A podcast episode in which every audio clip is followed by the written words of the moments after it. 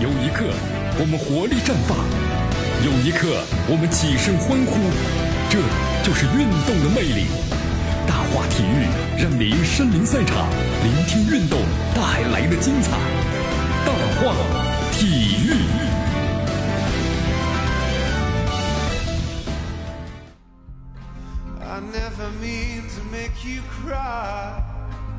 好，欢迎大家来到大话体育啊！大家好，我是江南。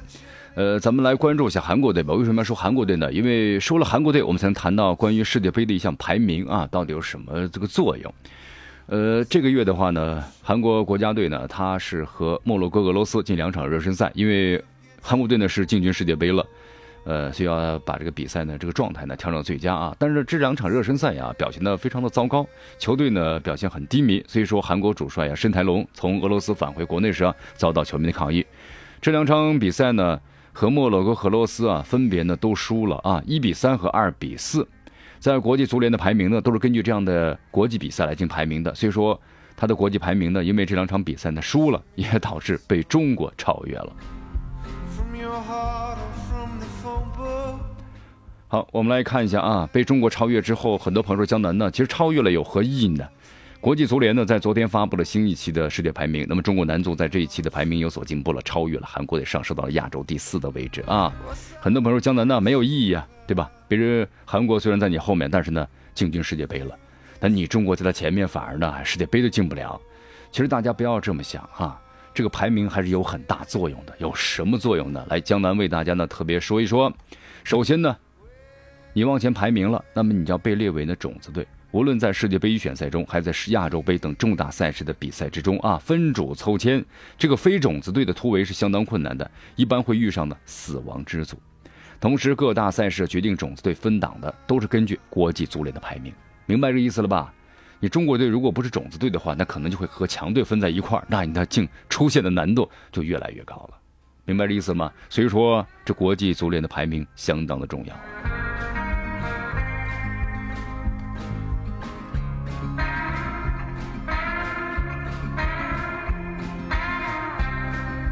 好，除了这国际排名作为种子队之外，还有刘洋啊。一般呢，你越排名靠前的话，可能在这个国际上，你的球员的话就能够打开更多的市场。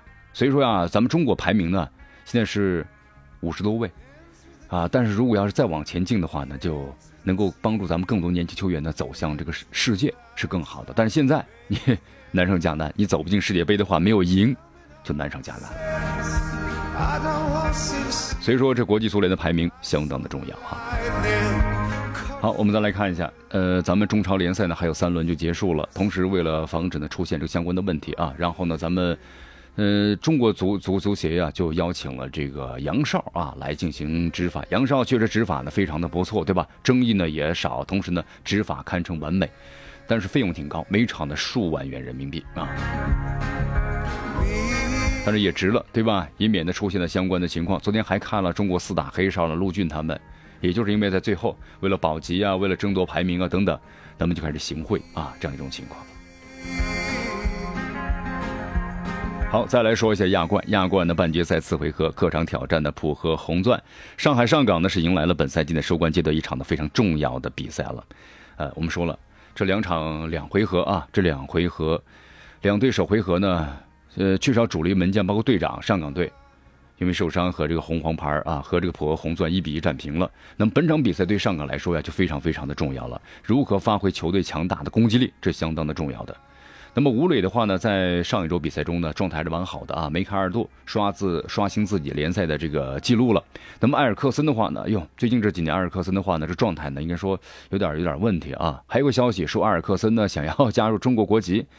哎，其实这个没有任何的意义啊，呃，因为在这个日本的话呢，在上个世纪，呃呃，不是上个世纪，也是二零零几年，零不是就就是九十年代的时候，就上个世纪啊，九十年代，当时这个日本呢也规划了一名这个巴西球员，呃，但是一个人的力量可行吗？还是不行，没有任何的作用啊，因为足球是一个整体，光靠个人的话是完全不可能的。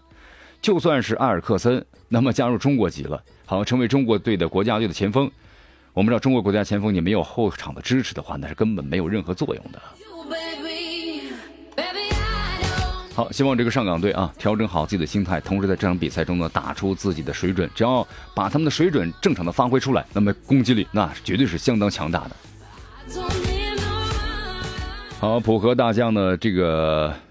镇野智章也接受了亚足联的采访啊，他特别谈到了，他说在这个第二回合中，我将肯定不可避免遇到呢胡尔克。对于胡尔克，他特别谈到，他说哦，胡尔克非常的不可思议，非常著名，非常棒的球员，他的体格肌肉都非常棒。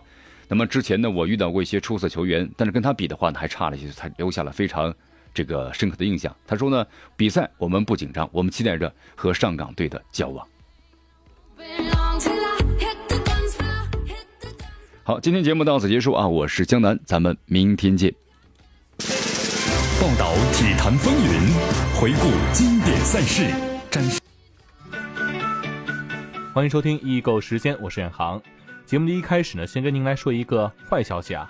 前段时间呢，我们举办的六十六块钱和五粮液股份好酒的活动，没想到啊，得罪了不少的朋友。很多朋友呢，都打来电话来质疑活动的真实性了。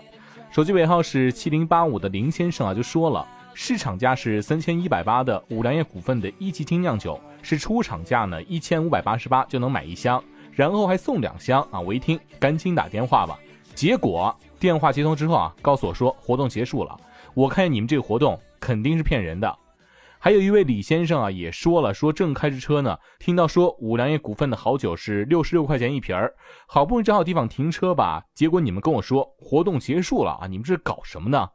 那么，面对大家提出质疑呢，现在我们就来联系五粮液股份有限公司的一级精酿酒的销售负责人胡总，请他来证实一下。来，我们接进胡总电话。